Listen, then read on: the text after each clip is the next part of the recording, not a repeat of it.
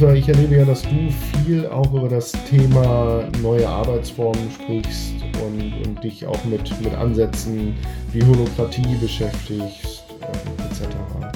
Und ähm, ich bin ich bin manchmal ein bisschen skeptisch gegenüber diesen Arbeitsformen. Und im Vorgespräch hast du so ganz charmant zu mir gesagt, Markus, vielleicht ähm, musst du dich auch noch besser damit auseinandersetzen. Ja, ähm, Habe ich das? ja, hast du.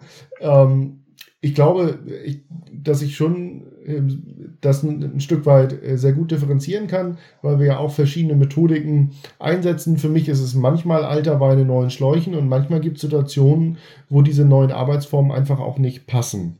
Deckt sich das mit deiner Erfahrung? Ja, absolut. Hey, no dogma. Also ähm, mhm. ähm, im Moment wollen alle agil sein. Viel Spaß. Mhm. Ähm, nee, aber. Viel Spaß ist schön, ja. Die, die, die, ja, es, ja, ich kann das, das ist ja zum, zum Buzzword verkommen, das arme Wort, das arme Wort agil.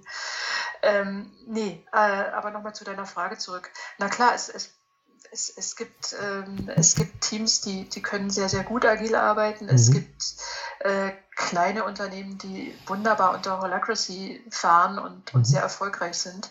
Mhm. Und es gibt Teile von großen Unternehmen, die das auch versuchen in Ansätzen. Und wenn sie einen guten Coach oder Begleiter haben, der nicht allzu dogmatisch vorgeht, dann wird mhm. da auch was draus. Mhm. Und ich würde immer im Einzelfall prüfen, ähm, ob es sinnvoll ist, ähm, eine agile Organisationsform oder eine, eine holokratisch geprägte Organisationsform anzustreben. Also lass uns nochmal rekapitulieren. Ähm, du sagst, der Einstieg in Kulturentwicklungsprozesse ist häufig darüber, dass wir ja, dass wir erstmal Ressourcen aufbauen, dass wir, dass wir über den Stärkenansatz gehen und dass wir dann damit quasi ja, im wahrsten Sinne des Wortes gestärkt in die Kulturentwicklung gehen. Ja. Dass die Kulturentwicklung an sich ein Prozess ist, der besser funktioniert, wenn wir eine längerfristige Begleitung haben, um eben ja von dem äh, von dem Wissen darüber, was notwendig ist, auch äh, ja übergehen zu können in Routinen, in, ja. in die richtige Haltung dazu, dass wir auch Werkzeuge implementieren in der Praxis, dass es das in jedem Fall braucht und ähm, dann, dass wir ja auf der auf der anderen Seite äh, kein Dogma daraus machen dürfen, sondern eben gucken, wo bietet uns die positive Psychologie und der Positive, äh, der Positive Leadership Ansatz hilfreiche Unterstützung dabei, die Ziele der Unternehmung ja sinnvoll auf eine sinnvolle Art und Weise zu unterstützen. Ja, das sehe ich so. Vielleicht noch eine Anmerkung, weil es um Begleitung, um längerfristige geht. Nein, es muss nicht der externe Berater sein, ja. äh, der viel Geld kostet. Das kann äh, relativ schnell auch von internen Menschen übernommen werden. Wichtig ist, dass es diese Rolle gibt. Ja. Diese Rolle, äh, die im, im, im Agilen gibt es den agilen Coach, äh, der nur, nur in Anführungsstrichen die Aufgabe hat, äh, auf den Prozess zu achten und äh, dem Team den Rücken frei zu halten. Mhm. Und genau in dem Sinne braucht es für diesen Prozess auch diese Rolle, die mhm. darauf achtet, dass die Routine eingehalten wird. Mhm. Okay. Ich habe so eine meiner Lieblingsfragen ist immer, ähm, kannst du mit uns ein Beispiel teilen, wo du sagst, wenn so wenn du es so machst, dann geht es auf jeden Fall schief? Wenn ich es so mache, geht es auf jeden Fall schief. Ich glaube, was auf jeden Fall schief geht, ist, wenn ich, äh, wenn ich die Teams überfalle mit einer Idee. Mhm.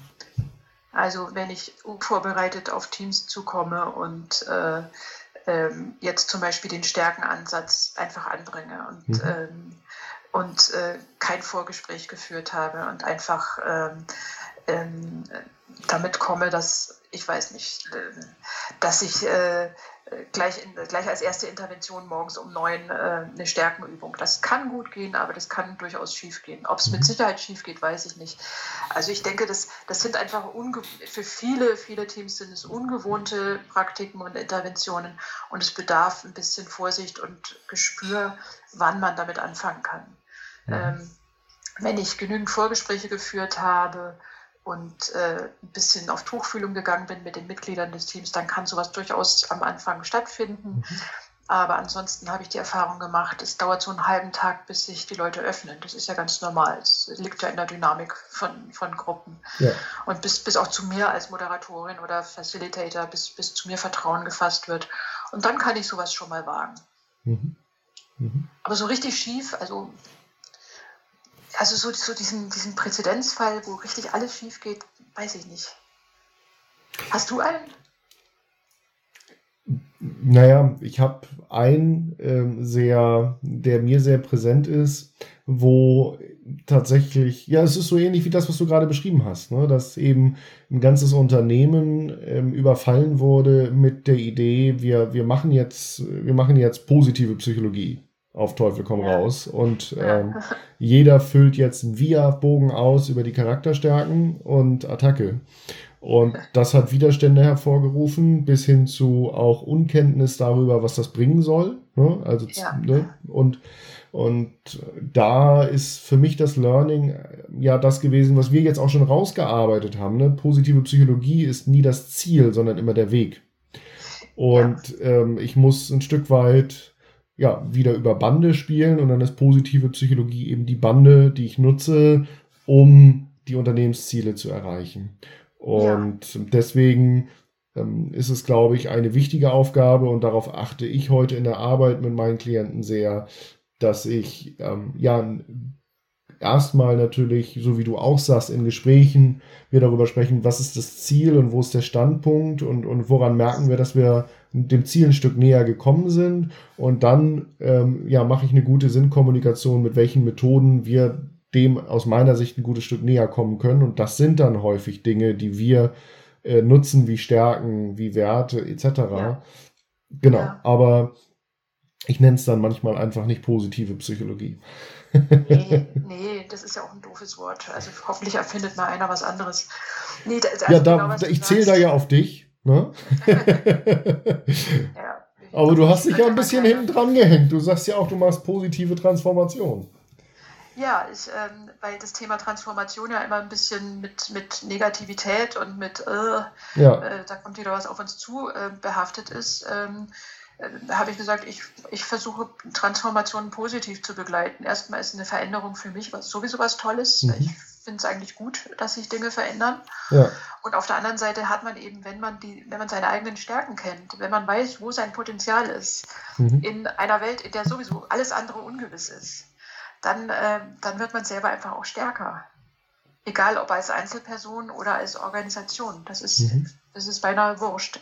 Die, die Menschen, die ich begleitet habe, ich weiß noch, eines der ersten Teams nach der Ausbildung, das waren, äh, das waren Ingenieure. Und äh, äh lauter Männer, so in meinem Alter, also doch schon ältere Herren. Und äh, äh, ich habe hab mit äh, dem, dem Vorgesetzten ausgemacht, dass wir erstmal so, wir machen eine Appreciative Inquiry zusammen. Mhm. Und das, der erste Schritt ist ja immer das Potenzial erkunden mhm. in Diskussionen. Und in, in, wir haben so Speed-Dating-Runden gemacht, wo die dann sich erzählen sollten, vorgefertigte Fragebögen. Also, was sagen die Kunden Gutes über uns? Was war toll, als ich angefangen habe und so weiter.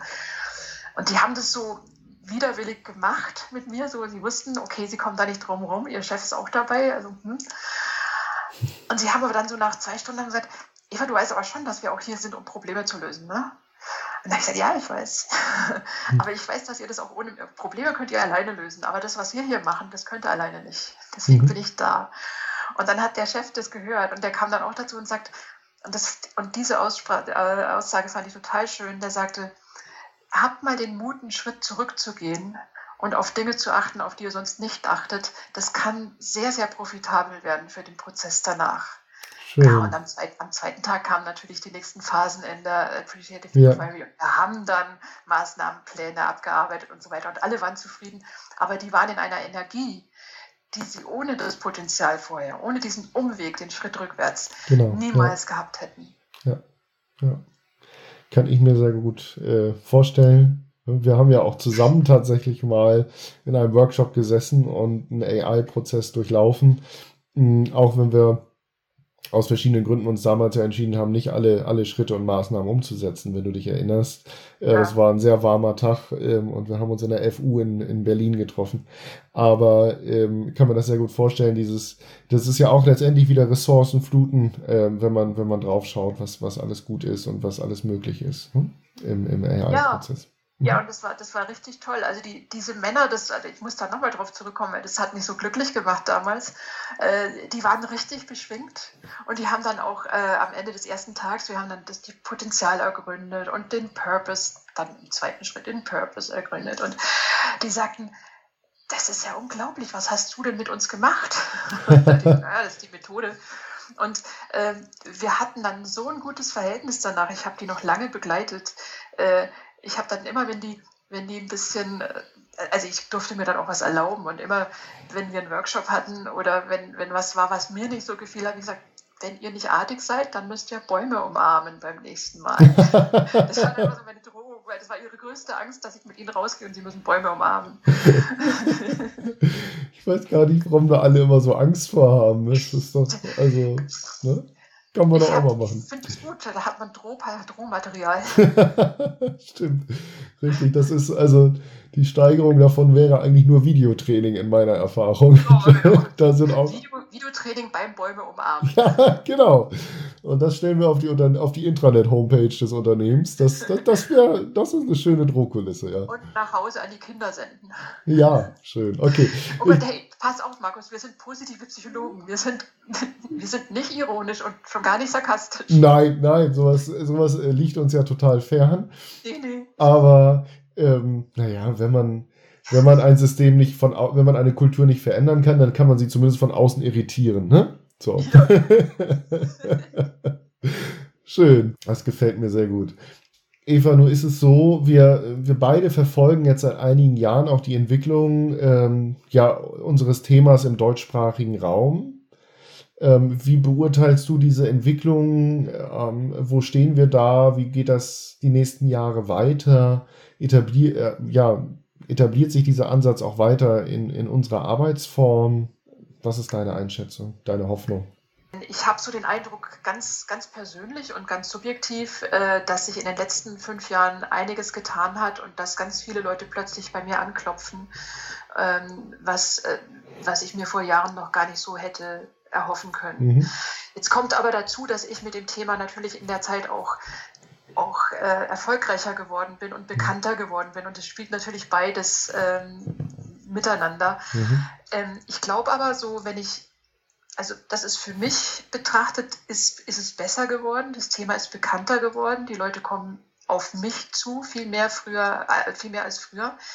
Gleichzeitig erlebe ich, und ich glaube, das bestätigst du gleich, dass in, in den Medien auch mehr berichtet wird mhm. über Glücksforschung, über, ja. über Motivation, über, ähm, neulich habe ich sogar in der Taz gelesen, dass Neuseeland ähm, Wellbeing als, ja. äh, als, ne, als, als großes äh, die, Genau, die haben das als großes nationales Thema aufgerufen, das Weltwirtschaftsforum berichtet darüber auch. Ähm, ja. Als das dieses Jahr stattfand, hat auch die neuseeländische Premierministerin darüber gesprochen und die wollen jetzt ja die Entscheidungen der Minister immer daran messen und beurteilen, dass die darlegen müssen, inwiefern das zum Wohlbefinden aller Neuseeländer auch beiträgt. Also das heißt, ja.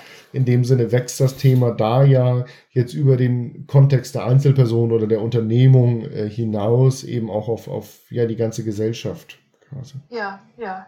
Und, und dann tut sich natürlich auch was. Ich meine, wir alle schlagen ja auch die Werbetrommel. Die, die Kollegen ähm, Nico Rose sind bekannt. Genau, ja, der war hier ja schon im Podcast ja, äh, zu Gast Judith, und hat sein neues Buch vorgestellt.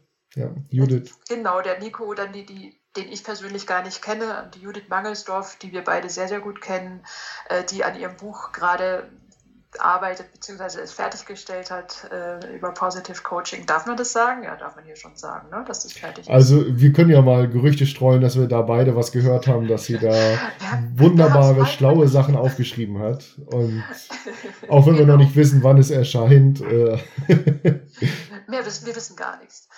Dann die, die Daniela Blickan mit dem Einführungsbuch in positive ja. Psychologie. Unsere Kollegin Miriam Rolf, ja. die über organisationale Resilienz geschrieben hat.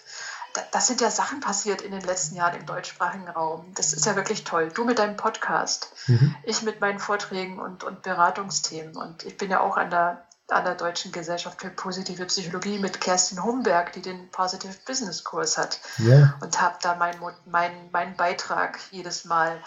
Also es, es tut sich einfach was. Und ich glaube, das ist so. Ähm, so eine, so eine Grassroot-Bewegung, die inzwischen ganz, ganz viele Anhänger gefunden hat. Und in den Unternehmen habe ich den Eindruck, ist so langsam der, der Eindruck entstanden, dass, dass es nicht schlecht ist, sich mit mhm. positiver Psychologie zu beschäftigen. Ja, den, den Eindruck habe ich auch. Ich habe ja. witzigerweise gerade heute, ne, ich war so auf Xing und habe da durchgescrollt und da ähm, tauchte auf, Deloitte sucht ein Teamlead Wellbeing und Diversity. Voila. Voila. Und zack ist Wellbeing überall angekommen, hätte ich fast gesagt. Nein, noch nicht ganz überall, aber wir arbeiten dran. Und ähm, mhm. Du arbeitest dran in der Arbeit, in deinen Vorträgen, in der Arbeit mit Unternehmen, in, in Veränderungsprozessen. Und ich glaube, wir haben wunderbar hervorgehoben, warum es so wichtig ist, ja, in, wenn ich den Fortbestand meines Unternehmens ähm, sichern möchte, wenn ich Fortschritte machen möchte, da über Bande zu spielen und ähm, die Bande zu wählen, auf der steht positive Psychologie. Liebe Eva, habe ich vergessen, irgendetwas zu fragen? Müssen wir noch über irgendetwas sprechen, was in dem Kontext unseres heutigen Gesprächs unbedingt noch erwähnt werden muss? Ja, tausend Sachen, aber die hast du nicht vergessen, sondern das ist einfach aufgrund der Zeit wahrscheinlich, dass, ja. wir, dass wir nicht über alles sprechen können. Das ist ja so ein ganz kleines, kleines Ausschnittchen gewesen mit den Stärken, das wir heute genau. beleuchtet haben, wir beide. Nee, ich glaube, wir haben, wir haben schon ziemlich viel ausgeleuchtet mhm. heute. Schön. Den Eindruck habe ich auch. Liebe Eva, dann bleibt mir für den Moment Danke zu sagen für deine Zeit und das Gespräch. Ich genieße das immer mit dir dann so immer tiefer in die Themen reinzugehen und, und ähm, mir die Bälle mit dir zuzuschmeißen. Und ähm, ich freue mich, wenn du äh, ja auf, auf noch vielen Vortragsbühnen auch zu sehen sein wirst. Und äh, vielleicht haben wir die Gelegenheit, uns irgendwann mal auch eine zu teilen und ähm, wir uns in Berlin vielleicht wieder treffen. Und äh, für den Moment danke dir für das Gespräch heute. Und ja, erstmal alles Gute. Ich danke dir, Markus. Herzlichen Dank.